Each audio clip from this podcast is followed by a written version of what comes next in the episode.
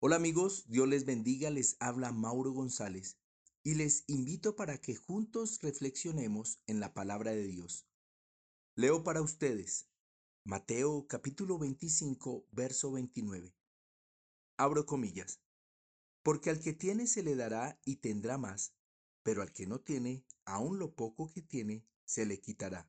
Cierro comillas. He visto tantas limitantes espirituales, emocionales, físicas y financieras en medio nuestro. Esta pandemia no se limita a la enfermedad. Esta también es una pandemia de miedo, desánimo, desesperanza, pereza espiritual, desmotivación, desubicación, y la lista podría seguir creciendo fácilmente. Nosotros como iglesia hemos sido afectados notoriamente.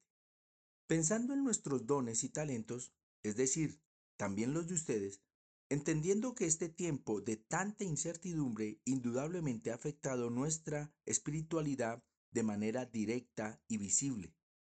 Hoy, tristemente, muchos no quieren retornar a la iglesia y muchos ya no quieren servir al Señor de la iglesia.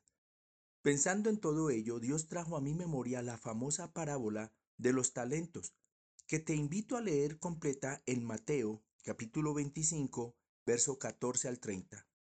Lo que leí al principio es parte del final de esta parábola. Es una de las parábolas más conocidas del Señor. Es una sencilla historia que apela a la sensatez y a la justicia, a hacer negocios bien hechos. Es decir, una historia que nos habla de lo que haría cualquier persona con inteligencia y que desea avanzar y prosperar en la vida. Reitero, léela por favor. Parábola que habla precisamente de ese momento cuando Jesús retorne por su novia, por su iglesia. Y no es solamente que viene por ella, también viene para saber qué hizo y qué está haciendo ella. Y aunque no quiero centrarme en este hecho, sí quiero recordarme y recordarles que todos tenemos como mínimo un don, un talento. Esta pandemia ha logrado que también muchos desistan, olviden este privilegiado, precioso y poderoso hecho. Privilegiado porque es un llamado a trabajar a Dios. Precioso porque es un regalo de Dios que nos ve capaces. Poderoso porque es su poder actuando en y a través de nosotros. Que dicho sea de paso, es mi deseo y oración que todos valoremos. No sabemos cuándo vendrá el Señor, eso está claro. Lo que sí sabemos es que el Señor desea encontrar a una iglesia comprometida con Él. Ese es el deseo de Dios. Te pregunto, ¿qué dones? ¿Qué talentos tienes? Como dije, no quiero centrarme en eso. Lo que sí haré será un énfasis en una promesa que está incluida en esta parábola. Para ello quiero leer Mateo capítulo 25, verso 29 en una versión llamada Nueva Versión Internacional. Abro comillas. Porque a todo el que tiene se le dará más y tendrá en abundancia. Al que no tiene se le quitará hasta lo que no tiene. Cierro comillas. No olvidemos, es Jesús mismo quien está hablando. En la medida que descubrimos, fortalecemos y usamos nuestros dones, en esa misma medida Dios nos bendice y el Señor asegura nos dará aún más.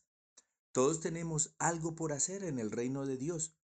Algunos centran erradamente el servicio al Señor en el pastorado. Sin embargo, esta verdad va más allá. Hay mucho más que hacer en la iglesia del Señor. Puedes involucrarte en un grupo pequeño de estudio para comenzar a crecer. Puedes unirte en oración para que otros conozcan este hermoso camino de salvación. Y puedes comenzar a activarte en medio de tu iglesia local. La fórmula es realmente sencilla. Conoce, crece, colabora. Conoce tu don en oración, identificando tus inclinaciones, mostrándote. Crece a través del discipulado, en los grupos pequeños de estudio, asistiendo a tu iglesia con regularidad y colabora, es decir, involúcrate en el trabajo de tu iglesia. Cuando lo hacemos, el Señor promete darnos más y tener en abundancia. Jesús conocedor de nuestras vidas, no se limita a darnos abundancia en el escenario del servicio. La bendición es integral, involucra todas las áreas de nuestra vida. Dios que no es deudor de nadie, se ocupará de bendecirnos de manera sobreabundante.